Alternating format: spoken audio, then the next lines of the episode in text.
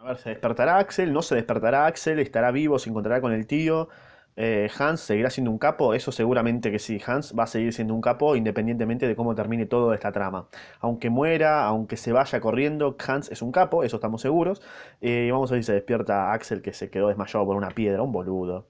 Pero bueno, esta vez no fue tan boludo, sino que fue un efecto natural que se cayó, ¿no? ¿Qué se le va a hacer? Capítulo 29, viaje al centro de la Tierra, Julito Verne, ya sabes. Te doy la bienvenida a este ámbito podcastero del ojete capítulo 29. A ver cómo continúa. Cuando volví en mí, viste, se despertó, era obvio, me encontré en una semioscuridad, tendido sobre unas eh, mantas. Ok, opa, bien, bueno. No tenía frío.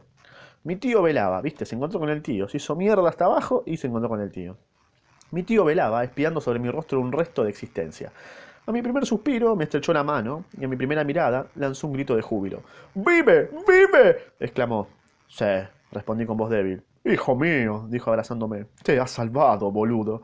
Me conmovió vivamente el acento con que pronunció estas palabras y aún me impresionaron más los asiduos cuidados que hubo de prodigarme. Era preciso llegar a, a tales trances para provocar que en el profesor semejantes expansiones de afecto. Bueno, alto, medio frío el tío. En aquel momento llegó Hans, el capo, y al ver mi mano entre las de mi tío, se puso celoso. Me atreveré a afirmar que sus ojos delataron una viva satisfacción interior. Gogdag, dijo. Buenos días, Hans. Buenos días. Y ahora, tío, dígame usted, ¿dónde carajo nos encontramos en este momento? Mañana, Axel, mañana. Dale, decímelo ahora. ¿Qué te va a cambiar, boludo? Decímelo ahora, mañana. Estamos en un lugar súper injunable. Decime dónde estoy, dale. Mañana, Axel, mañana. Hoy estás demasiado débil aún. Te he llenado la cabeza de compresas y no conviene que se corran. Duerme, pues, hijo mío. Mañana lo sabrás todo. Pero dígame usted, por lo menos, qué día y qué hora tenemos. Son las 11 de la noche del domingo 9 de agosto y no te permito que me interrogues de nuevo antes del día 10 de este mes. Bueno, falta poquito entonces. La verdad es que estaba muy débil y mis ojos se cerraban involuntariamente. Necesitaba una noche de reposo y convencido de ello me adormecí pensando en que mi aislamiento había durado nada menos que cuatro días. ¡Cuatro días! A la mierda. A la mañana siguiente, cuando me desperté, pasé a mi alrededor la mirada. ¿Que dónde estarán? Mi lecho, formado con todas las mantas de que se disponía, se hallaba instalado en una gruta preciosa, ornamentada de magníficas estalagmitas, y cuyo suelo se hallaba recubierto de finísima arena. Bien. Imaginas que estaba en una playa, nada ver. Reinaba en ella una semioscuridad, a pesar de no haber ninguna lámpara ni antorcha encendida. Penetraban, sin embargo, en la gruta por una, estrecha abertura ciertos inexplicables fulgores procedentes del exterior. ¿Opa? Oí además un murmullo indefinido y vago, semejante al que producen las olas al reventar en la playa, y a veces percibía también algo así como el silbido del viento las olas y el viento. Me preguntaba a mí mismo si estaría bien despierto, si no soñaría aún, si mi cerebro percibiría sonidos puramente imaginarios, efecto de los golpes percibidos en la caída. Sin embargo, ni mis ojos ni mis oídos podían engañarse hasta, hasta tal extremo. Es un rayo de luz, pensé, que penetra por esa fenda de la roca. Tampoco cabe duda de que esos ruidos que escucho son efectivamente mugidos de las olas y silbidos de los vientos. ¿Dónde carajo estaba? ¿Se engañan mis sentidos o es que hemos regresado a la superficie de la Tierra?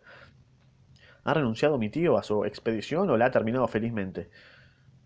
¿Te imaginas que había hecho, habías hecho un redescubrimiento y ni le contaba? Me devanaba los sesos pensando en todo esto. Cuando penetró mi tío. Oh, ahí está. Vamos a ver qué carajo pasó. Muy buenos días. Axel me dijo alegremente. Apostaría a cualquier cosa que te sientes bien. Perfectamente, contesté, incorporándome sobre mi duro lecho. Así tenía que ocurrir, porque has dormido mucho, un sueño muy tranquilo. Hans y yo hemos velado alternativamente y hemos visto progresar tu curación de un modo bien sensible. Así es, efectivamente. Me siento ya repuesto del todo, y la prueba de ello es que sabré hacer los honores el almuerzo que tenga usted a bien servirme. Almorzarás, hijo mío, puesto que no tienes fiebre. Hans ha frotado tus heridas con no sé qué maravilloso ungüento, cuyo secreto poseen los islandeses y se han cicatrizado con una rapidez prodigiosa. Nuestro guía no tiene precio, es un capo.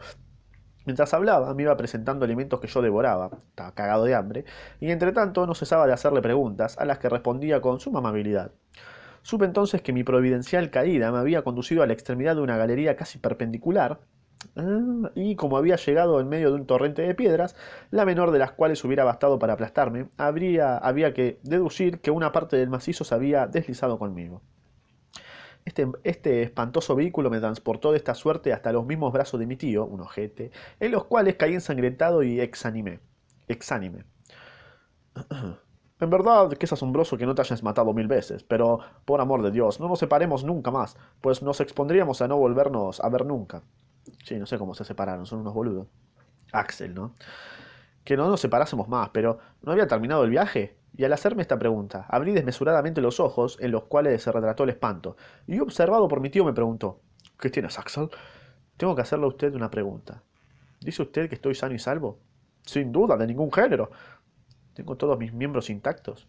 Ciertamente. ¿Y la cabeza?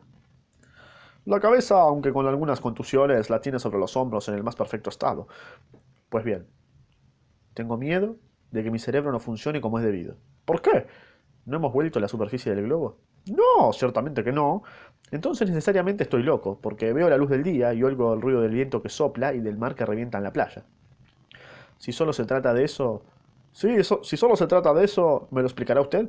¿Cómo de explicarte yo lo que es inexplicable? Pero ya lo verás con tus ojos y comprenderás entonces que la ciencia geológica no ha pronunciado aún su última palabra y que se la come.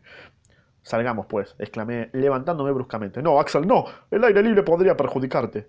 ¿El aire libre? Sí, hace demasiado viento y no quiero que te expongas de este modo. Pero si le aseguro a usted que me encuentro perfectamente, un poco de paciencia, hijo mío. Una recaída podría retrasarnos mucho y no es cosa de perder tiempo, porque la travesía puede ser larga. La travesía. Sí, sí. Descansa, descansa aún todo el día de hoy y nos embarcaremos mañana. Embarcarnos. Esta última palabra me hizo dar un gran salto. ¿Cómo? Embarcarnos. ¿Teníamos por ventura algún río, algún lado o algún mar a nuestra disposición? ¿Había fondeado un buque en algún puerto interior? Bueno, mi curiosidad se excitó de una manera asombrosa, al pedo, porque mi, mi tío trató de retenerme en el lecho, cuando se convenció de que mi impaciencia me sería más perjudicial que la satisfacción de mis deseos, y se decidió a ceder.